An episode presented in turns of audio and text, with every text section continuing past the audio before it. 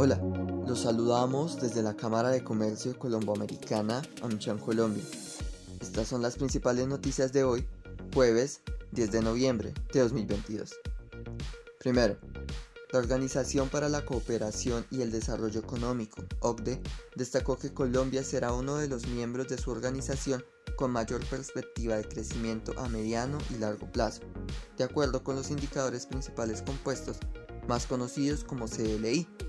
En su informe, el organismo multilateral manifestó que solo cinco países superan el nivel de 100 puntos del indicador CLI, el cual determina una tendencia de crecimiento constante para el mediano y largo plazo. Entre estos países se encuentra Colombia en la cuarta posición con 100,21 puntos superado por Irlanda con 101,51 puntos, México con 100,54 puntos y Japón con 100,34 puntos respectivamente. Entre tanto, se mencionó que las economías de países como Estados Unidos, Canadá, Reino Unido o en la zona euro, Alemania, Francia e Italia podrían enfrentar una inflexión del crecimiento dadas las repercusiones de las tensiones entre Rusia y Ucrania.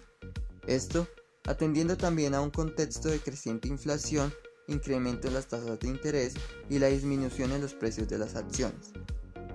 Segundo, la Comisión de Conciliación de la Reforma Tributaria decidió retirar el artículo que pretendía grabar a las iglesias, la cual fue presentada y avalada por la Cámara de Representantes, pero dadas las repercusiones de las negociaciones con el Senado, se decidió retirar dicho artículo del texto final.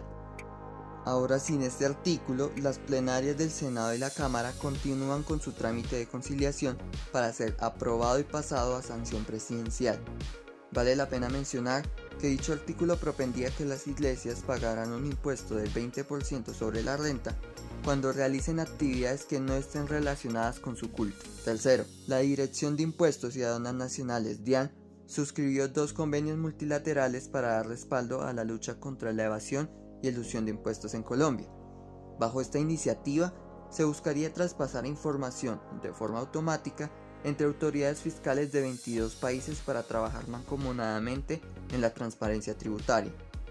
Según Claudia Consuelo Vargas y Fuentes, jefe de la Oficina de Tributación Internacional, este trabajo se da luego de varios años, los acuerdos firmados fueron el Acuerdo Multilateral de Autoridades Competentes sobre el intercambio automático de información de ingresos derivados a través de plataformas digitales y el Acuerdo Multilateral de Autoridades Competentes sobre el intercambio automático relativo a los acuerdos de ilusión del CRS y las estructuras offshore. Cuarto, los invitamos a nuestro conversatorio ¿Qué participación y qué oportunidades tendrá el sector privado en los próximos cuatro años?